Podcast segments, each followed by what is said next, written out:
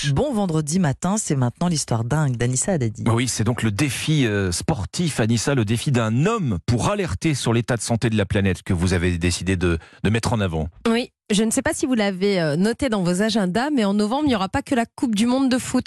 Il y a aussi du 6 au 18 novembre en Égypte la COP 27, la Mm. conférence internationale de l'Organisation des, États- des Nations Unies sur l'environnement. Ça va se passer à Sharm el-Sheikh.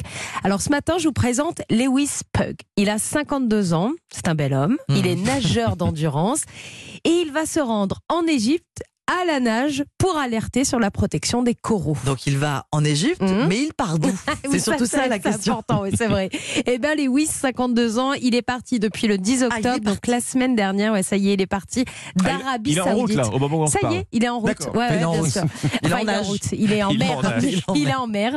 Depuis le 10 octobre, il est parti d'Arabie Saoudite. Plus de 160 km à parcourir à la nage en pleine mer Rouge, avec comme programme 10 km par jour. Si tout se passe bien, le périple dure- devrait, durer euh, 15 jours. Lewis, en plus d'être un grand sportif, c'est un véritable défenseur de la mer. Il a déclaré même la plus petite augmentation de température compte. Si nous continuons à surchauffer la planète, nous serons sur le point de perdre 99% de la barrière de corail et plus encore. Quand Lewis est parti, il n'était pas tout seul pour les premiers kilomètres. Il était accompagné de Mariam Saleh Bin Laden, une jeune, endu- euh, une jeune nageuse d'endurance saoudienne.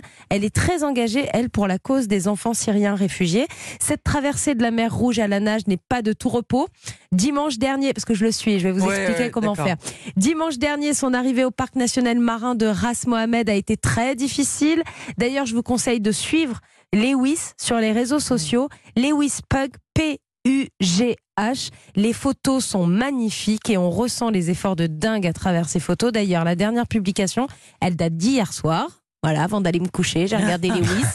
On voit Lewis sur une photo, seul, en pleine mer, avec une magnifique lumière de fin de journée, en plein crawl, avec cette légende. Chaque jour, j'ai l'impression de déployer énormément d'efforts pour obtenir de tels gains supplémentaires. C'est épuisant. Mais quand je lève les yeux et vois une- la lumière qui me guide vers l'ouest, vers l'Afrique, je sais que je vais dans la bonne direction. En plein crawl, 10 km par jour 10 km. 10 km nage libre Nage Il fait de la brasse un peu quand même pour euh, Alors, il fait souffler, un peu non de tout. Il ouais, fait la bien planche, sûr, bien il sûr. fait la planche aussi.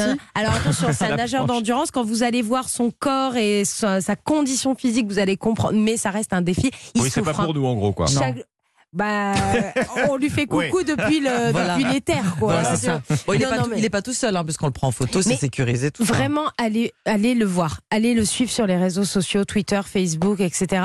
Euh, il, il nous fait vivre l'aventure, cette aventure de dingue, en espérant qu'il y ait des répercussions après. Lewis P-U-G-H. Oui. Voilà, pour Lewis le retrouver, euh, Lewis Pug, pour le retrouver sur Internet. Merci beaucoup, Anissa. Et on vous retrouve à hum, 5h30 pour la météo.